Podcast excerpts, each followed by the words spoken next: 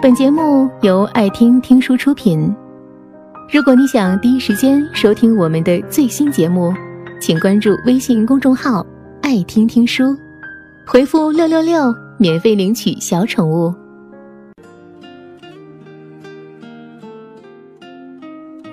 许多人道歉，不是为了说一句对不起，而是为了听到对方说一句没关系。A 同学家贫，B 同学的钱不见了，一口咬定就是 A 同学偷的。他当着众人的面去翻 A 同学的衣柜，把衣服掀了一地，骂他是穷山恶水出刁民。钱没有找到，B 同学就四处重伤 A 同学，说他一定是惯犯，而 A 同学呢？因为这个污点，也失去了那年的助学金。也不多，就三千块。但是对他而言，那是特别的多。就这样，A 同学越来越孤僻，一个人吃饭，一个人去上课，就像是一个沉默的影子。直到有一天，宿舍大扫除。发现了那张不翼而飞的茧，就躺在 B 同学抽屉底下的夹缝里。B 同学向 A 同学道歉，可 A 同学呢，却前所未有的愤怒。他狂躁的捶打桌子，把牙齿咬得咯咯作响。不等 B 同学说完，他摔门就出去了。可 B 同学却说：“多大点事儿啊！”我都道歉了，他至于吗？从此以后，他不再说 A 同学是小偷了，而是开始逢人就说 A 真是小心眼儿，屁大点误会，至于吗？至于吗？就是在那一年，A 同学的爸爸因为那笔意外落空的助学金。准确来说，是因为那丢失的一百块钱，去给人做短工，被掉下来的梁木砸断了腿。也有人说，女生堆里容易造谣，一夜之间就传遍了。班上有一个漂亮的女生，情感史不清白。就这样，一传十，十传百。添油加醋，版本各异。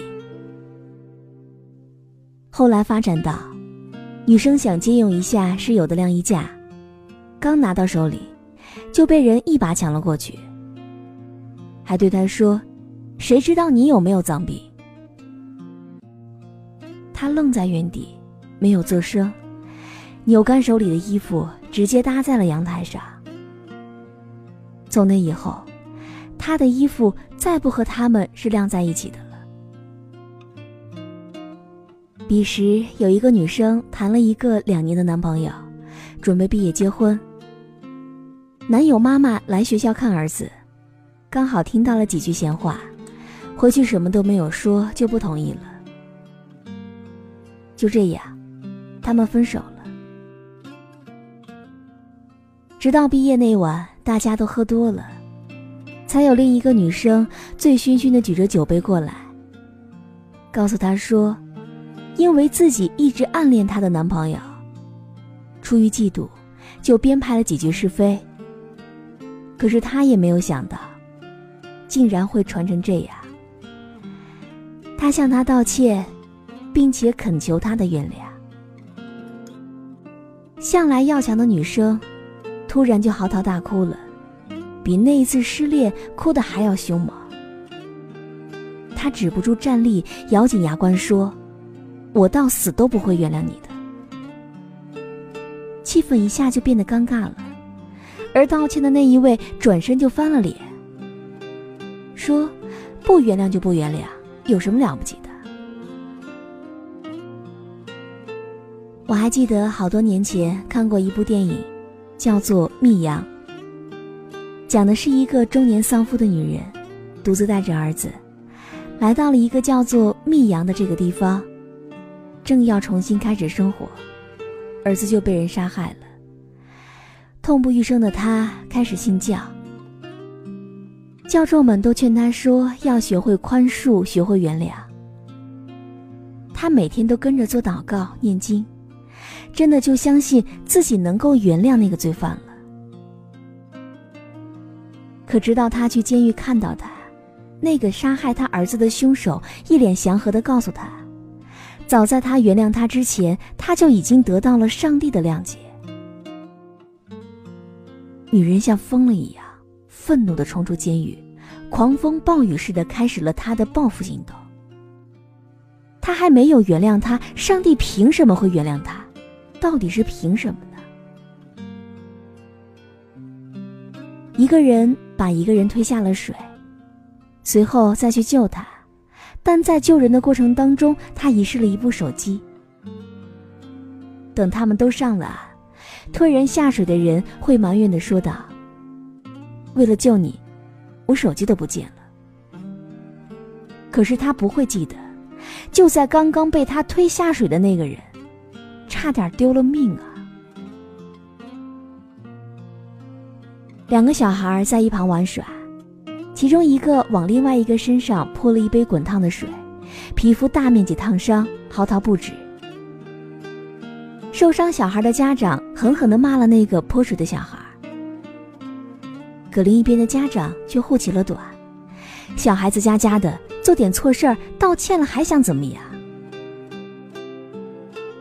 我不是不想原谅你，而是我不能原谅你，因为那两个字一旦说出口，我就再也没有办法去面对那个彻夜痛哭、饱受煎熬的自己。我不能够背叛过去的自己，不能够背叛我的心，因为他还在受苦，我有什么资格去原谅你呢？是，你是道歉了，你以为你的道歉在我的心里像是下了一场雪，而那些委屈和冤屈也就可以洗刷掉了。但是，在那之前。我承受的煎熬和屈辱，丧失的人格和尊严，那是抹不去的。他真的是抹不去的，他就在那儿，像是在噩梦里面一样，在眼泪当中，在写满挫折的命运里。世人都知道以德报怨，但是很少有人知道，在这四个字的后面，跟着的是何以报德。以德报怨，何以报德呢？那么，我们该何以报怨呢？孔子说：“以直报怨。”我记得在《亲爱的》这部电影当中，黄渤对人贩子的妻子说：“我顶多做到不恨你，这就到头了。我不恨你，这已经是我能做到的全部了。”年少的时候看《神雕侠侣》，一灯大师拖着行将就木的裘千仞，到阴沟跟前去祈求原谅。而很多年前，裘千仞还不是这个奄奄一息的裘千仞。那时候，他有一身绝顶的武艺，一掌拍打在英姑刚出生孩子的胸口，还要发出朗朗的笑声。孩子没有了。英姑，她终生都活在仇恨里。若干年之后，她见到了凶手，但从前杀害自己孩子的，和眼前这个奄奄一息的老人，仿佛已经不再是同一个人。一灯大师说：“劝他要放下执念，脱离苦海。”年少时候的我，坐在电视机前。看着裘千仞苦苦哀求的样子，心里也动了善念，也暗怪英姑太过执着。可事到如今，我也终于明白了众生皆苦的道理，我也懂得了英姑的铁石心肠。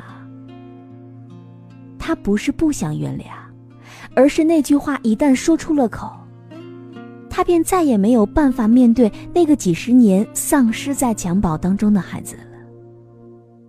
生挨了那一掌的人，是他的孩子，他又有什么资格去原谅呢？我都道歉了，你凭什么不原谅我？我希望在我们每个人的生活当中，都不要听到这句话，因为太过伤心了。